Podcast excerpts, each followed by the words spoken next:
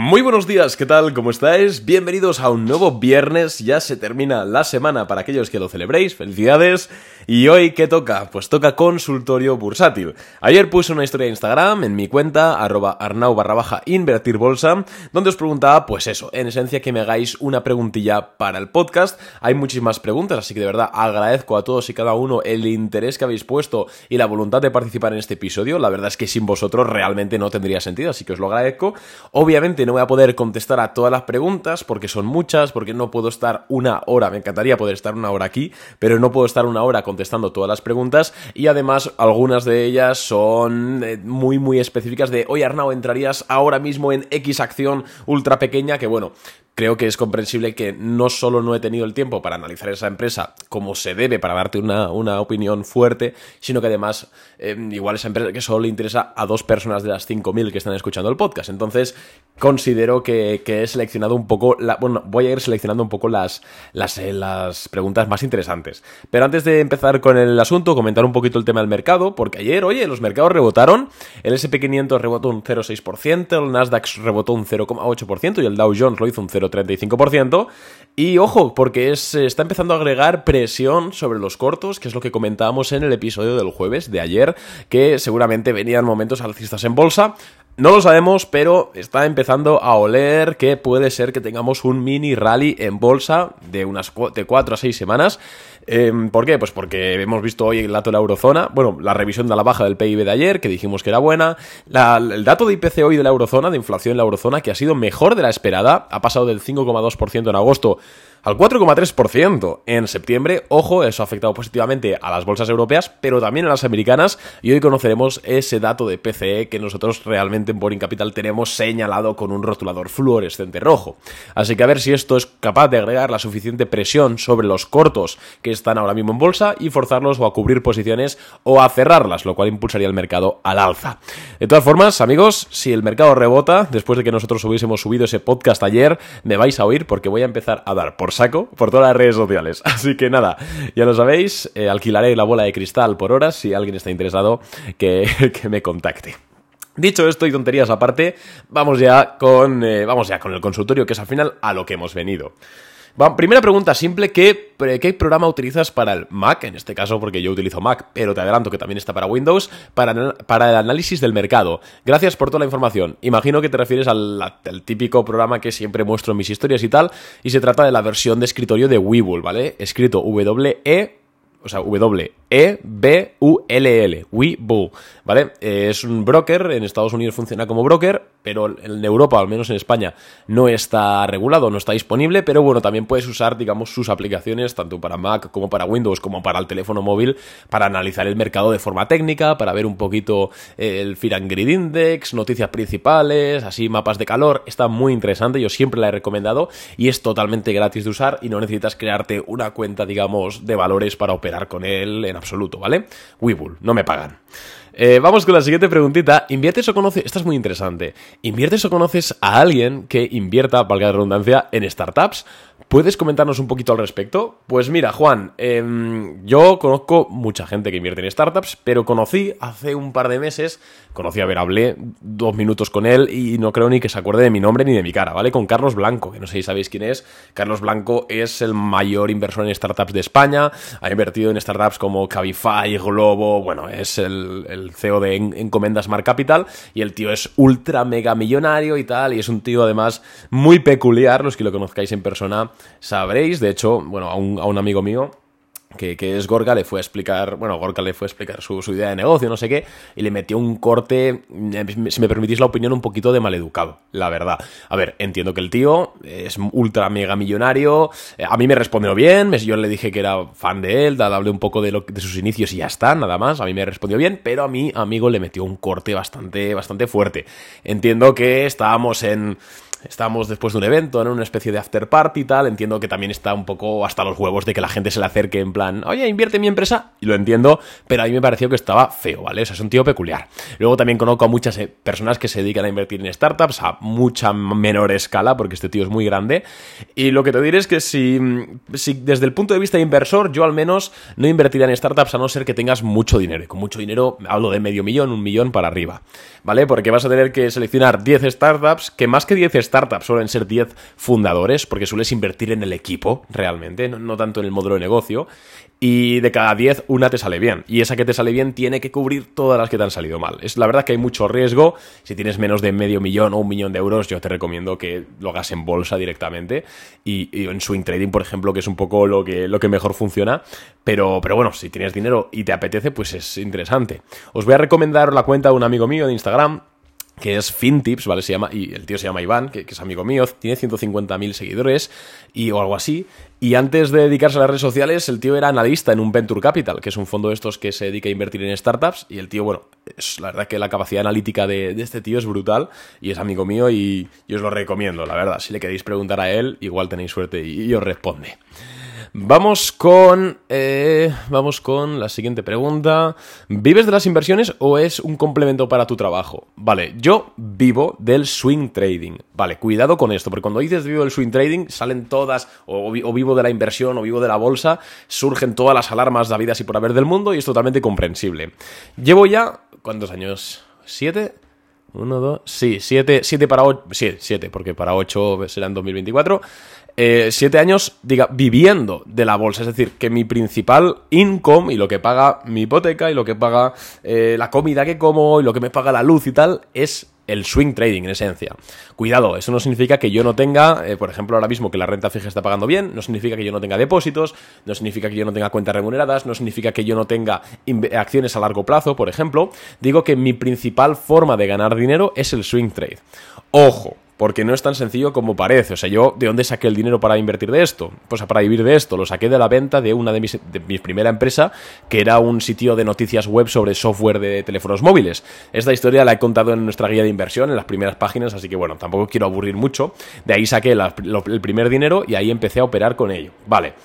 Cuidado, porque, claro, en ocasiones, eh, a veces, eh, ahora no lo hago tanto, pero en el pasado sí que ponía capturas de pantalla del broker, ostras, este mes, fijaos, he ganado 20.000 euros, por deciros algo. Y claro, la gente se quedaba loca, 20.000 euros, ¿dónde está el truco? Claro, es que si yo gano 20.000 euros un mes, por ejemplo, como tengo que vivir de esto y tengo que pagar la hipoteca, que no es moco de pavo, tengo que pagarme la comida, tengo que pagarme el seguro del coche, etcétera, eh, yo no es que gane 20.000 euros sí o sí, sino que de esos 20.000, igual para mí me quedo 2.000 solo, y los otros 18.000 los dejo en el broker porque también eso ha sido un mes bueno, pero luego voy a tener un mes malo o varios meses malos. Y cuando tú vives de esto, tienes que tener un colchón lo suficientemente importante como para no quebrar. Entonces, es una situación relativamente estresante y, un poquito casi de incomprendido porque puede ser que ganes mucho dinero en un mes, pero realmente no estás disfrutando de ese dinero porque tienes que mantenerlo en fondos, tienes que mantenerlo en un fondo monetario ahora o parte en el broker, pues digamos para mantener tu riesgo a salvo y no quedarte debajo del puente.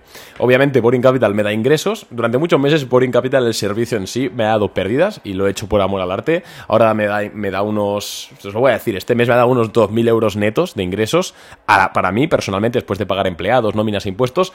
Em, pero bueno, sigo ganando más del swing trading. Este septiembre no, porque este septiembre estamos como un 1,5% de pérdida, pero bueno, en, en agosto, por ejemplo, ganamos un 13%. Entonces, la verdad es que eh, no me va mal, pero sí, vivo de esto. Igual es un poco, es un poco extraño verlo por internet.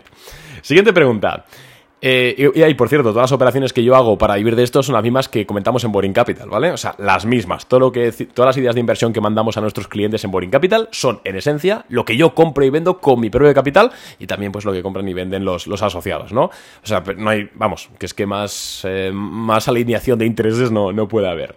Vamos con la siguiente pregunta. A ver, que por aquí Invertir, esto es muy interesante. ¿Invertirías solo en un fondo indexado diversificado, como por ejemplo el MSCI World, o en varios fondos, SP500, Japón, etcétera? Pues esto obviamente la respuesta es depende, ¿vale? Yo invertiría en un fondo diversificado geográficamente como el MSCI World, que es como las principales empresas del mundo, ¿vale? Para quien no lo sepa, si simplemente quisiese tener o hacer aportaciones mensuales o trimestrales a la bolsa a muy largo plazo y pues no tuviese tiempo para estar encima del mercado o me diese igual, no me gustas el tema, ahí sí que lo haría, porque es la forma más sencilla de pues traquear la bolsa en general de todo el mundo. Obviamente, normalmente suele tener menor retorno que otros fondos más concretos, obviamente también tiene menos riesgo, pero yo creo que es la mejor opción para el 90% de los ciudadanos del planeta. 90% de la gente que no es friki como nosotros y que no le importa no y no quiere estar encima de las cosas.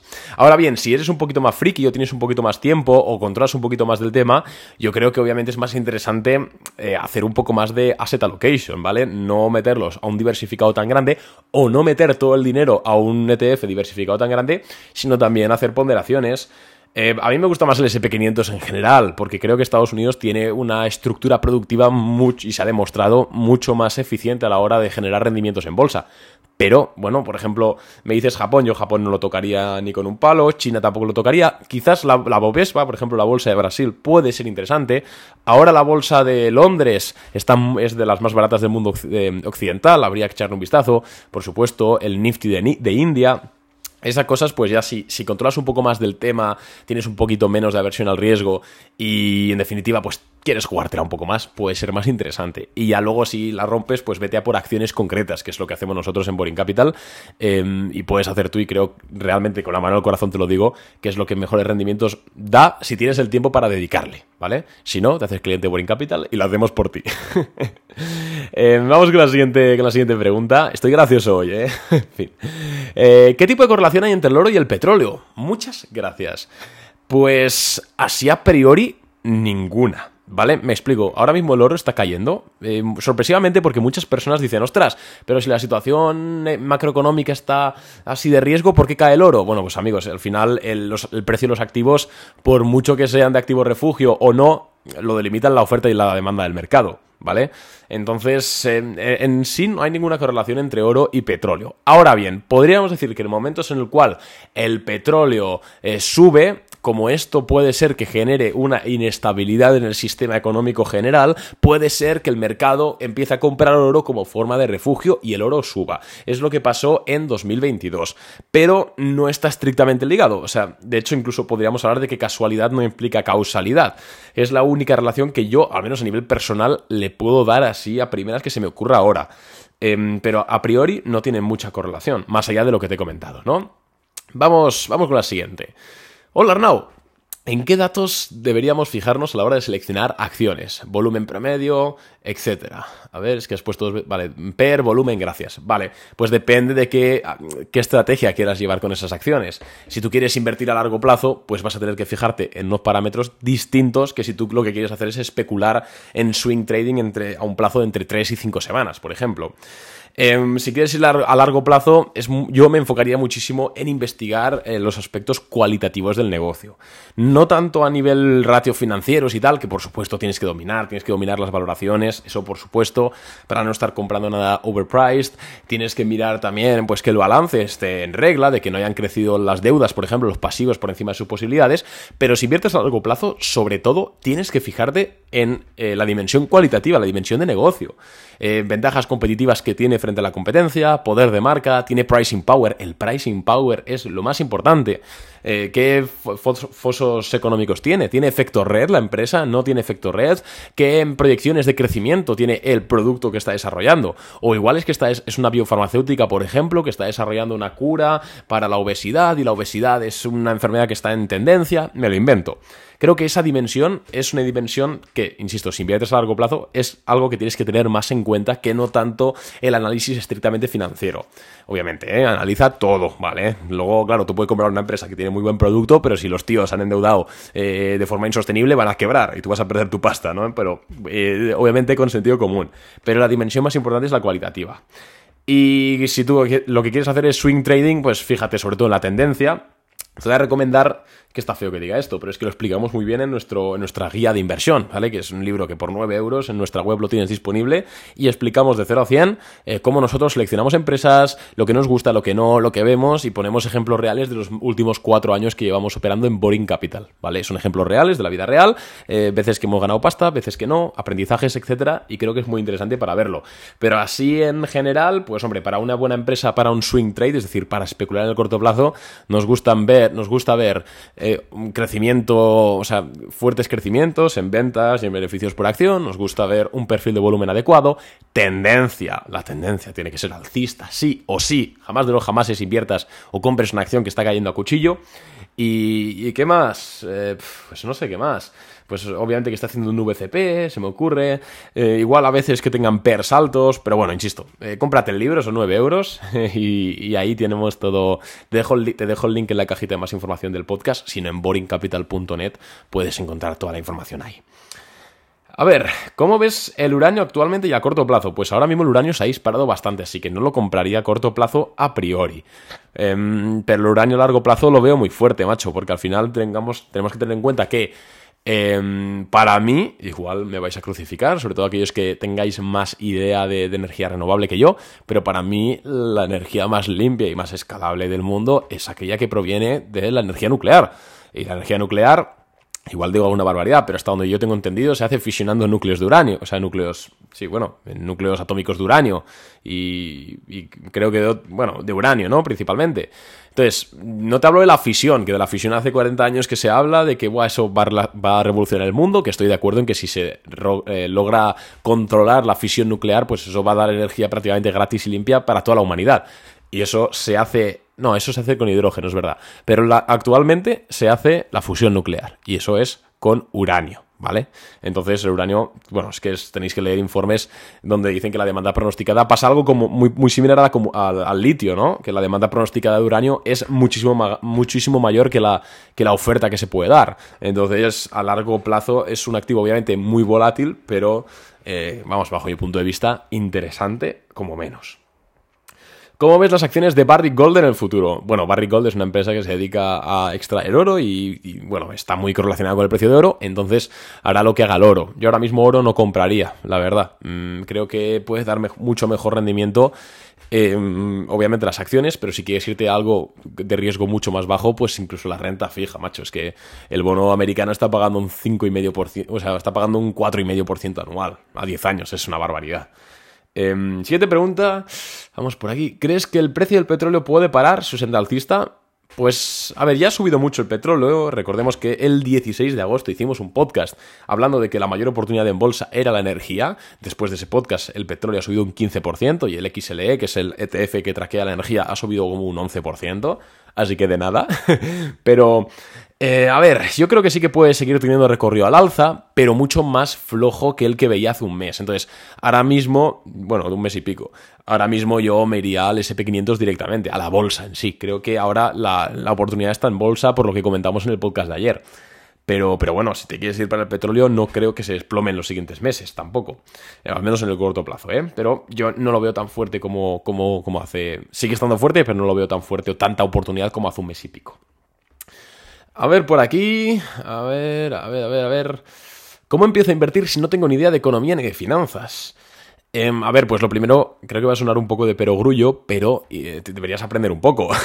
empieza por libros básicos, empieza por vídeos de YouTube básicos, podcasts como este. Yo creo que, y teniendo en cuenta que es mi podcast y que va a sonar un poquito de egocéntrico, pero yo creo que te pueden ayudar mucho a tener un conocimiento básico de economía y del funcionamiento de mercado.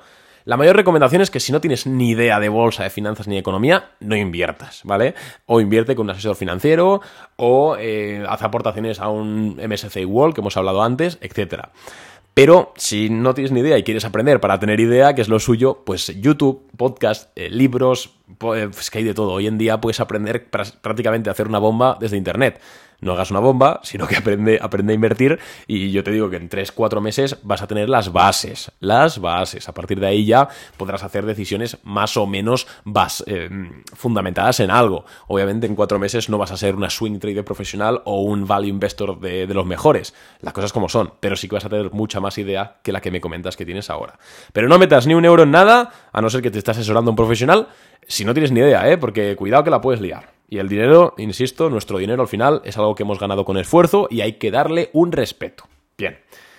Eh, ¿La plataforma de Interactive Brokers es gratuita o de pago? Pues es gratis, aunque tiene una versión de pago. Depende de si precisas de unas necesidades u otras. Con la gratuita vas que chutas. Te planteas un fondo. Mira, Víctor, este es cliente. Eh, ¿Te planteas un fondo de Boring Capital, algo más automatizado? A ver, no comprendo exactamente la pregunta. Si la pregunta es si me planteo convertir Boring Capital en un fondo de inversión, la respuesta es que no, porque los fondos de inversión son muy poco ágiles. Al final, en un fondo de inversión no puedes, no puedes comprar o vender una acción así rápido según lo que requiere el mercado, que es lo que hacemos en Boring Capital. Además, requieres tener X porcentaje en oro, X porcentaje en divisas. Al final, si nosotros no podríamos trasladar nuestra operativa a un fondo de inversión. Sería imposible, pero por temas regulatorios. Entonces no tiene sentido, ¿vale? Ahora bien, lo que sí que nos hemos planteado es una SICAP fuera de España, una especie de en Luxemburgo, por ejemplo, donde que es una SICAP, para que no lo sepas, como un fondo de inversión, pero más ágil. Eso lo hemos planteado, pero bueno, de momento seguimos con el servicio que tenemos actualmente, que es un servicio únicamente informativo, donde decimos lo que compramos en tiempo real para que los clientes lo puedan copiar y, eh, y pues conseguir esas rentabilidades que ofrecemos. Em, la SICAP hay que estudiarlo, ¿vale? Pero de momento eso. Y automatizar, no automatizamos nada. No me gusta automatizar. Yo, humanos. No uso ni chat GPT. La verdad es que tampoco entiendo mucho el caso de uso, pero yo siempre humanos, ¿vale? Por favor, no quiero nada de automatizaciones ni nada porque todavía no... Estoy en el mundo desde hace mucho tiempo y todavía no he conocido a alguien que, haya ganado dinero de verdad automatizando algo. Así que eh, yo es que por no automatizar, no automatizo ni los correos electrónicos que le mandamos a los clientes cuando se hacen clientes, ¿eh? O sea, para que os fijéis. Igual es problema mío, ¿eh? Pero yo estoy contento así, ganamos dinero así, somos rentables así y así va a seguir siendo. Vamos a contestar las últimas, porque joder, llevamos ya 20 minutos de, podcast y tampoco quiero, quiero molestar. Explícanos cómo funciona Fibonacci, porfa. Pues mira, aquí me van a matar, me va a matar gente seguro, porque Fibonacci, para quien no lo sepa, bueno, la proporción de Fibonacci. Ay, perdón, uy, va, lo uy, va, es, o sea, es la proporción áurea, ¿no? A, mí no me gusta mucho el tipo de análisis de Fibonacci, que básicamente te salen como unas, unas líneas, ¿no? Con, con el número... Joder, el número... ¿Cuál es el número, tío? Ya no recuerdo. Creo que es la... Bueno, yo no creo en Fibonacci, te lo voy a decir así. No creo en eso, creo que es una Puede ser que se cumpla, pero al final yo creo que se cumple más por, por, ser una profecía autocumplida y no tanto por tener razones reales. O sea, por ejemplo, cuando tú ves un cap and handle, que es una estrategia, o sea, una, una figura técnica muy reconocida y que nosotros empleamos en Boring Capital, o un VCP, claramente eso tiene, por supuesto que tiene un componente de profecía autocumplida, pero también tiene un componente de algo real, ¿no? La acción ha subido, luego la gente ha tomado beneficios, ha bajado, los inversores han comprado porque se ha pasado de frenar el mercado, luego están comprando volatilidad, digamos que hay una razón real de, esa figura técnica, que es lo que hacemos sobre todo en Boring. Eh, para mí el tema de Fibonacci, eso es muy... Mm, casi, casi como una religión, para mí. ¿Eh? me vais a matar varios, ya me voy preparando para los insultos en Twitter, pero es mi opinión, ¿vale? Igual me estoy perdiendo el santo grial, no lo sé, tampoco lo creo, pero es, es como funcionamos nosotros. Vamos con, a ver... Ah, ah, ah. Vamos con la última pregunta, ¿vale, amigos? Que es que, macho, hay muchísimas, lo siento muchísimo. Bueno, vamos con dos más, va. Esta y una del IBEX, que vamos a darle un poquito de caña a, nuestras, a nuestras bolsas. Eh, vale. ¿Crees que veremos acciones para el largo plazo con esta tendencia de tipos altos? Imagino que la pregunta, Kevin, te refieres a que sí creo que acciones se van a comportar bien en el largo plazo o en el medio largo plazo con los tipos altos. Y la respuesta es la que damos siempre. La respuesta es sí. Pase lo que pase en bolsa, pase lo que pase en bolsa, haya una guerra, haya una pandemia, haya tipos de interés altos, em, haya una, epidemia del baile, como la que dicen que hubo en la Edad Media, que todo el mundo se puso a bailar de forma compulsiva. Pase lo que pase, siempre va a haber un sector, una empresa, algo que se va a ver beneficiado. Y eso se va a reflejar en bolsa. Se va a reflejar en bolsa porque el sector va a subir, porque el ETF del sector subirá, porque las acciones en sí subirán, etc. Entonces, no os preocupéis nunca de, ay, es que no voy a invertir en bolsa ahora porque pasa X o pasa Y, porque siempre pasa X o pasa Y. Siempre hay una razón, hay algo que preocupa al mercado. Eh, recordemos, 2016 Joder, eh, Donald Trump gana las elecciones, se lía, no sé qué. 2018, la guerra comercial contra China. 2019, em, el PIB se está desacelerando y, le tuvieron que subir los tipos un poquito. En 2020, la pandemia. En 2021, bueno, en 2021 realmente... Eh, todo el mundo estaba borracho de felicidad. 2022, tipos de interés suben. Ostras, una guerra, no sé qué. 2023, los tipos más altos durante más... Quiero decir, siempre hay algo, ¿vale? Entonces, no tienes que mirarlo desde la postura de, joder, es que ahora pasa esto, va a caer, sino de, joder, pasa esto, ¿qué empresas se benefician de esto? Porque claro, 2020, el COVID, el mundo se para. Hombre, claro, hay acciones como las aerolíneas que se van al carajo, pero las tecnológicas, pues se multiplicaban por 100, 200, 300, 400%. Si es que en Boring Capital, os vuelvo a recordar, es que yo recuerdo el lunes comprar una acción que fue... ¿Cuál fue? eh, Fubo TV, ¿vale? Ticker FUBO, no la busquéis ahora porque está destruida, pero en su día la compramos el lunes en Boring Capital. De hecho, los clientes podéis buscar en el canal de Telegram Fubo y os saldrá la idea de inversión porque sale todo. La compramos, macho, el lunes y el viernes la vendimos con un 100% de rentabilidad. En cinco días doblamos el dinero. Obviamente, Ahora mismo esto es casi imposible, pero lo hicimos. Y como, y como fútbol te digo mucho más. Te digo TIGR, te digo em, Futu, te digo, bueno, te puedo decir a palos, ¿vale? Maxion Solar, muchísimas. Quiero decir, siempre hay algo que se beneficia. En 2022, ¿qué pasa? Pues inflación, se va todo al carajo. ¿Qué sube? Coño, pues el petróleo. El petróleo. En 2023, los tipos más altos durante más tiempo. Eh, pues hemos detectado que pues, subían las, las industriales o que se comportaban mejor las industriales. Eh, siempre, siempre hay algo, ¿vale? Siempre hay algo. Entonces, no te preocupes por esto, simplemente fluye. Be water, my friend. ya no sé ni qué digo, 25 minutos de podcast y empiezo a delirar. ¿Por qué consideras que la inversión... Y esta es la última ya, ¿eh? ¿Por qué consideras que la inversión en empresas españolas, IBEX 35 no, no es buena? A ver, no es que considere, o sea, no me gusta generalizar. O sea, entiendo que en ocasiones, sobre todo en redes sociales, hay que generalizar un poco porque, vamos, en un vídeo de 30 segundos no puedes dar una explicación de un minuto, de una hora. Pero eh, en su gran mayoría no, me gusta la bolsa española. No digo con esto que no haya acciones buenas, ¿vale? Tenemos Inditex, tenemos eh, Vidralia, me puede gustar más o menos. Hay muchísimas acciones que están bien. Incluso nos podemos ir a consultoras, o sea, empresas más tecnológicas, ¿no? Como Icertis, por ejemplo, pueden estar más o menos bien. Pero, en general, no me gusta, em, digamos, el parque de empresas español. Ni el español, ni el italiano, ni el, ni el griego eh, ni. A ver, ¿qué más te puedo decir? Ni, ni el austriaco, ni el, ni el. Bueno, el inglés es un caso aparte. Pero no me gustan. ¿Por qué? Pues porque la mayoría de, empresas de, y, la, el mayoría del tejido productivo de estos países son empresas y sectores maduros, donde no hay crecimiento. Y en bolsa las empresas se guían por el crecimiento, ¿vale? Se guían por, porque hay más oferta y la oferta se genera porque hay crecimiento y pues porque hay FOMO, ¿vale? Em, en España, joder, eh, pues los bancos no hay crecimiento, las constructoras no hay crecimiento, las consultoras depende de cuál no hay crecimiento. Em, ¿Qué más hay así? Eh, ¿Sabes? Quiero decir. Em, las cadenas hoteleras, pues, pues puede haber más o menos crecimiento, pero en su mayoría no. Eh, entonces, claro, son, son economías mucho más moderadas, que igual para, un para, el perfil de un inversor que busque dividendos o que busque eh, algo tranquilísimo, pues le puede venir bien. No digo que no, pero al menos para mi punto de vista, que lo que yo quiero, insisto, es, volvemos a lo de antes, ¿no? Maximizar mi, maximizar mi capital para ganarme la vida con esto, pues no voy a estar invirtiendo en el IBEX 35 o en, o en el continuo, ¿no? Que ahora se llama BM Growth sino que voy a estar invirtiendo en el Nasdaq, porque Estados Unidos pues tiene una estructura que genera, o sea, que estimula mucho más la innovación, y esto está demostrado por estudios. No sé, que cada uno haga lo que quiera, ¿eh? pero es mi opinión. Entonces, oye amigos, la verdad es que he contestado bastantes preguntas, ¿eh? más de las que pensaba. Os voy dejando por aquí, menudo episodio ha quedado. Nada, os digo simplemente que tenéis todos los enlaces en la descripción y por supuesto si quieres hacerte cliente de Boring Capital, puedes hacerlo en boringcapital.net.